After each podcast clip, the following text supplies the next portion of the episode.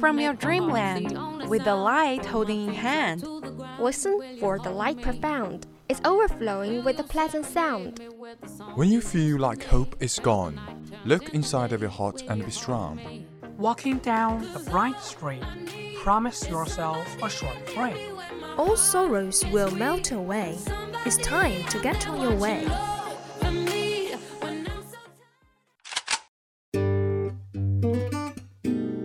Good morning, dear audience. This is VOC, Voice of Campus from Qingdao University of Science and Technology. We are broadcasting from 7:20 to 7:50, Monday to Friday, and 18:30 to 20:30 at 65.5 FM. Hope you enjoy our company. Welcome listening.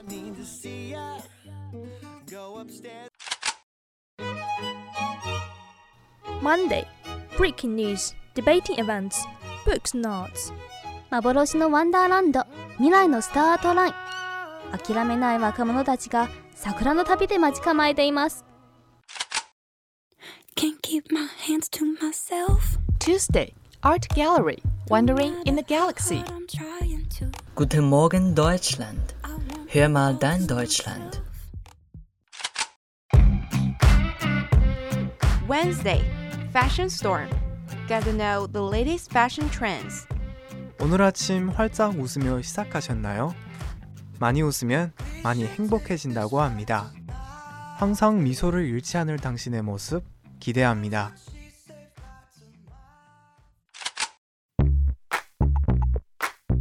Thursday, Financial Time. Get the latest economic information around the world. Дорогие слушатели, доброе утро. Давайте слушать передачу «Дорога в Россию». Сначала желаю вам хорошего настроения, доброго начала. Friday VChat. Open your heart, making you laugh. Looking for spark. This is the start.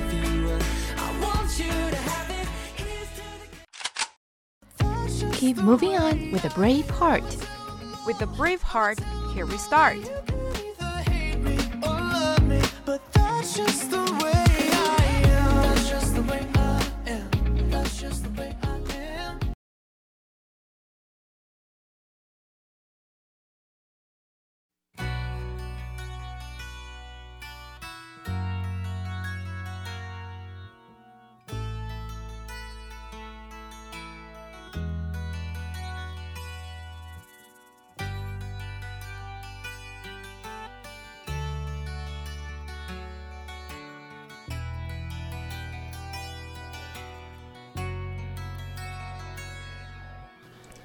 Hallo meine lieben Zuhörer und Zuhörerinnen.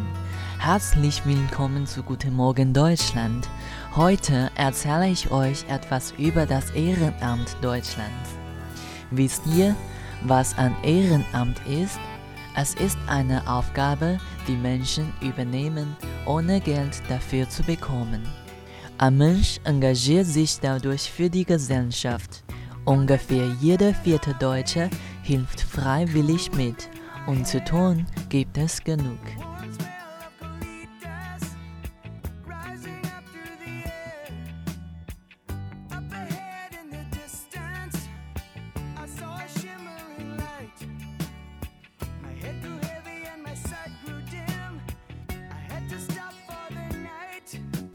In kleineren Gemeinden gibt es Bürgermeister, die ehrenamtlich tätig sind.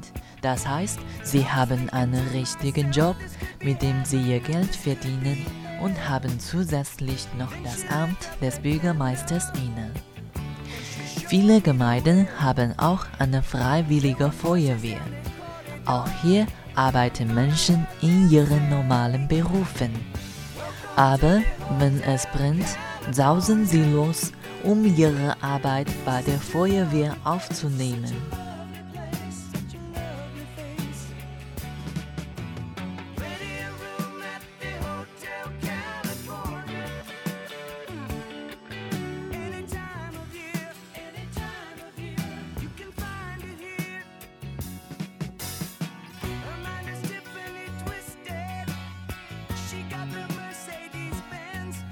Vielen als für angeführten Kindergärten arbeiten auch viele Ehrenamtliche. Sie putzen den Kindergarten, kümmern sich um Reparaturen und dergleichen. Es wird oft gesagt, dass Deutschland ohne das Engagement von Ehrenamtlichen nicht funktionieren würde.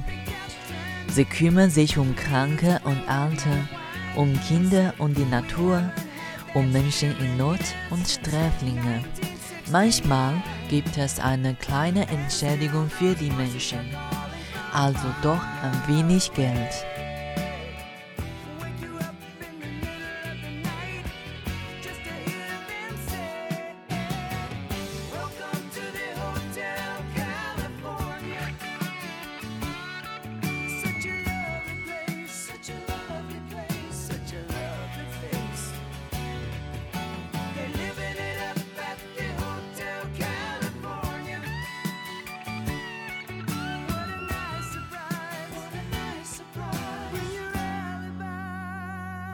Aber es ist nicht viel.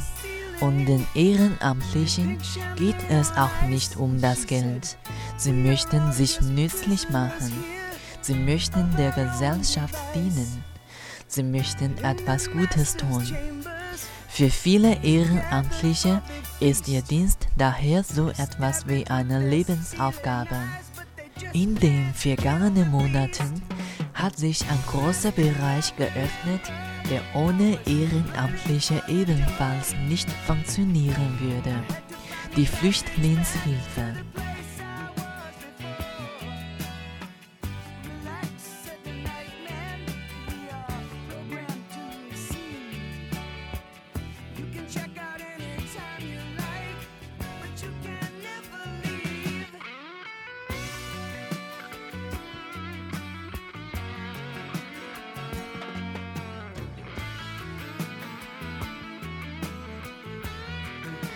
Viele Freiwillige helfen dabei, Kleiderspenden zu sortieren, Essen zu verteilen oder sich um die vielen Kinder zu kümmern.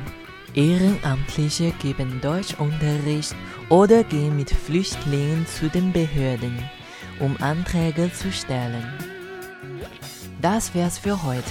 Vielen Dank für Ihr Interesse. Mehr über Deutschland erzähle ich bis zum nächsten Dienstagmorgen.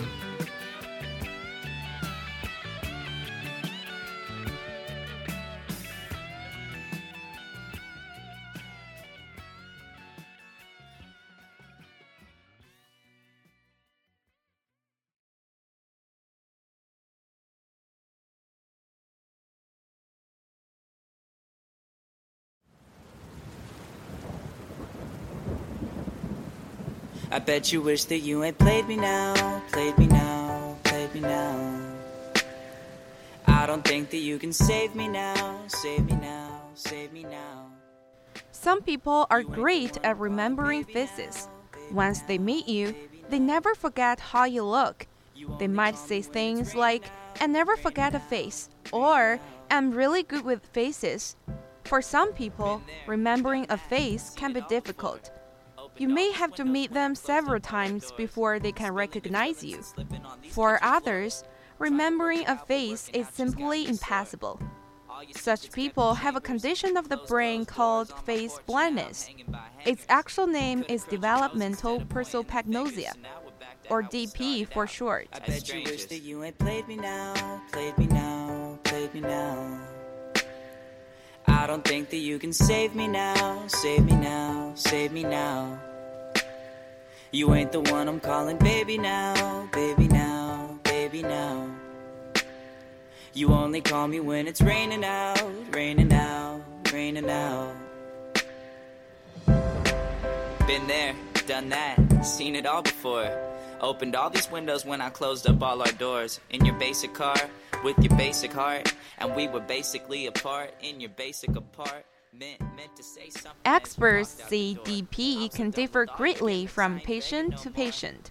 In less severe cases, people are unable to describe the face of someone they have just met.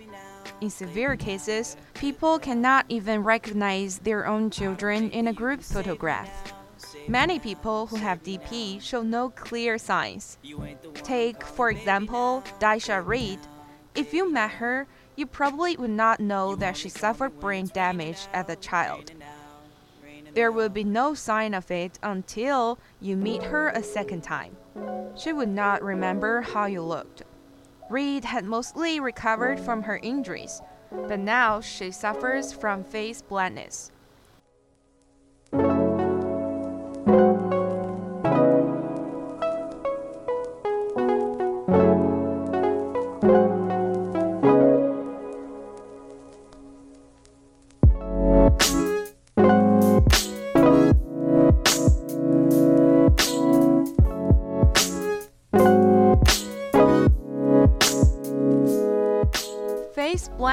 Was once thought to be very rare, but recent studies have shown that it might be more common than experts had thought. The latest study on face blindness comes from the Prosopagnosia Research Centers at Dartmouth College in the United States.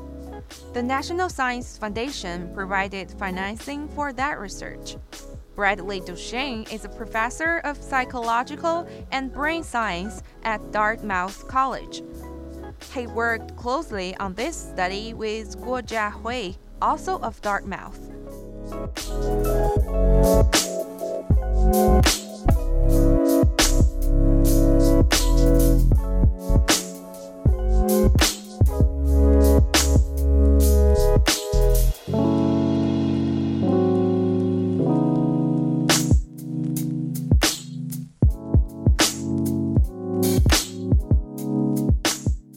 Duchaine says that the research showed neural abnormalities in many people with DP are more widespread than previous studies have suggested. The researchers studied how people recognize and process faces. They compared 22 patients with DP to 25 other people. The researchers showed all the subjects videos of faces, bodies, physical objects, and other images.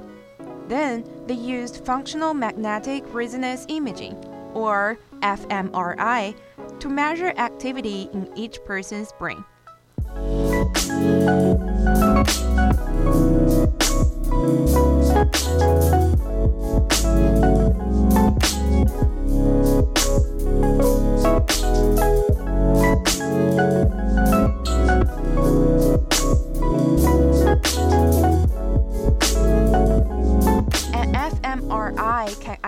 Identify chemical and other changes resulting from blood flow. One test involved famous faces. The researchers wanted to find out if the subjects could recognize pictures of famous people. The woman we spoke about earlier, Daisha Reed, took part in the study. When shown famous faces, she drew a blank with actor George Clooney. Um, I don't know. And former President George Bush. Um, I don't know. However, she could identify John Travolta because of one specific feature. Um, John Travolta. Yeah, baby, that chain. You can't deny the chain.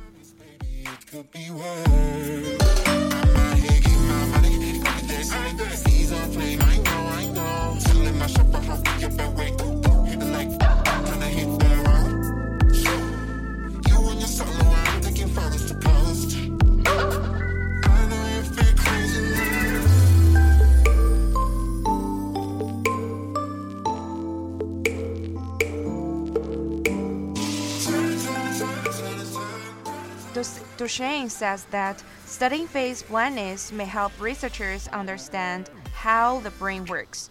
My main interest is trying to understand the organization of the normal brain, and we use these brains that have suffered brain damage to try to make inference about the way the normal brain operates. For example, Duchaine says his team wanted to say if the brain recognized people and things in the same way. So, the researchers tested how well people with face blindness could recognize common objects, such as cars. They found that people with DP may not have been able to remember faces, but they could recognize objects, sense, and bodies. And so, imagine that we find somebody who suffered brain damage. and they can't recognize face any longer but they still recognize cars in a parking lot and they can recognize scenes and things like that. He says that suggests that faces are processed differently in the brain.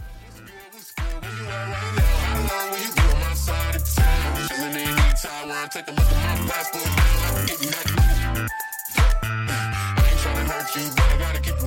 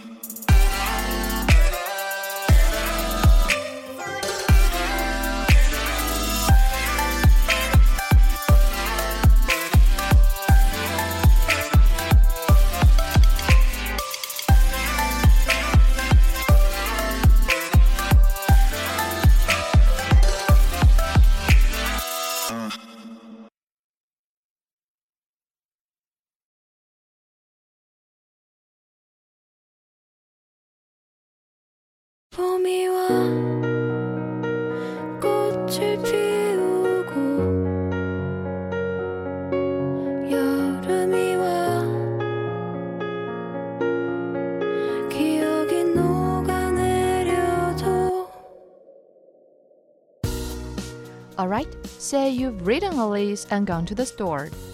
But you quickly start buying things that you didn't plan on. After all, fresh produce would be nice, and this look good. Why not? Wait.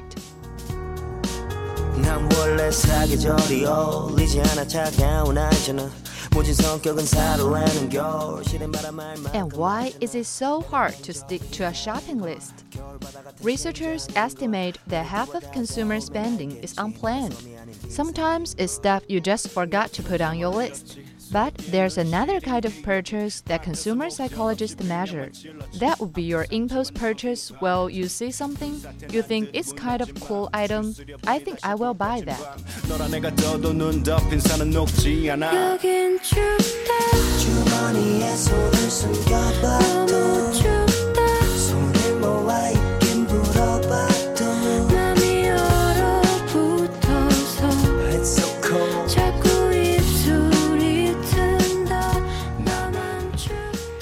Architecture of a store can impact consumer satisfaction, which in turn might spur impulse buys.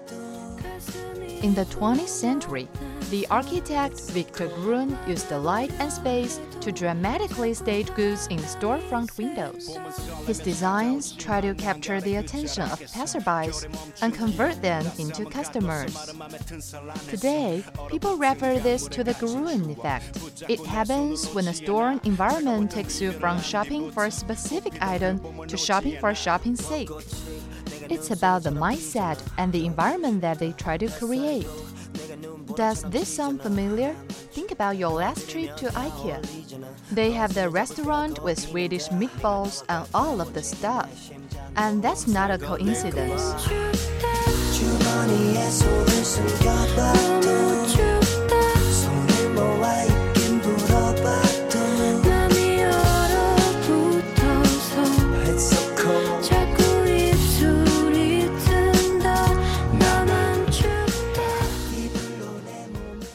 Trying to build excitement because when people are excited and aroused, they are more likely to buy. Almost 20% of our buying decisions are based on logic and needs. 80% of our buying decisions are actually based on emotions. And we try to make that connection or bridge that connection. Of course, we are retailers, so we try to make sure that you know. Grab a thing or two.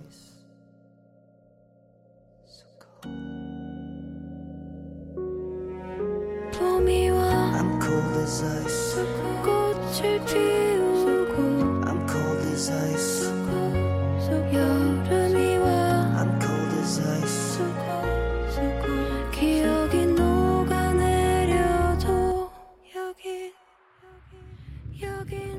Retailers pay close attention to how their floor plan can change in store behavior. Great layouts emphasize speed and convenience where freeform layouts allow exploration, which can make customers visit more parts of the shop. And racetrack designs create a loop that exposes customers to a certain path of product.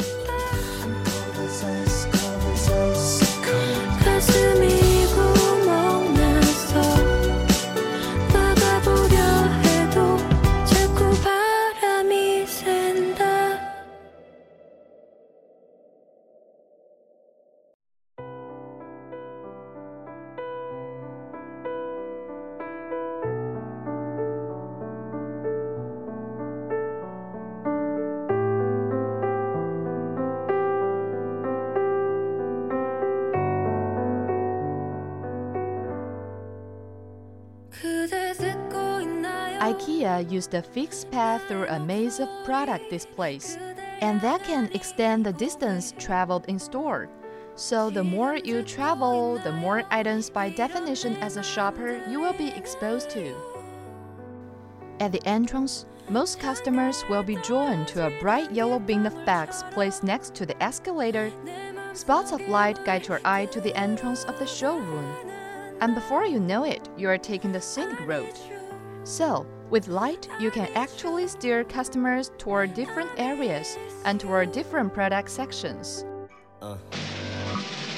너를 싫어 말을 아끼다가 정말 잊었다며 결국 너에게 잊으려 하고 있었다는 것도 잊혀져야 잊은 거겠지 You gotta give me time, I ain't perfect but I'm trying to race you perfectly 돌이키려 하면 너무 먼데 돌아보면 넌 언제나 얻게 돼 I know 지울 수는 없겠지 미워하는 나에게 그 추억이 너무 완벽했기에 But I try again 사랑에 빠질 때보다 On average, customers only visit about a third of any retailer's floor area. And IKEA's layout forces customers to cover more ground.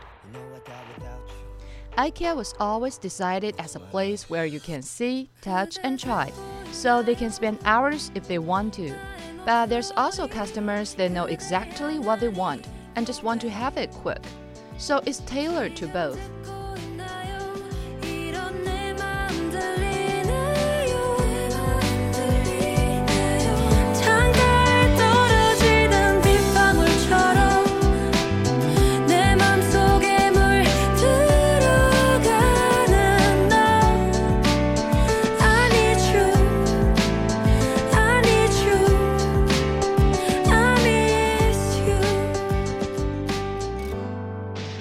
Researcher in London surveyed an IKEA to hand draw these pedestrian pathways. This heat map of the showroom was generated using her data. It looks like the path guides are working. Where Victor Gruen simply used a hunt to invent window shopping virtually, any storm from IKEA to a local grocery has a trove of big data at their fingertips. We used technology to measure actually the flow of consumers and where they're interested and in which areas they intend to go. And that works all based on beacon technologies. 난 여전히 서 있어. 그대 듣고 있나요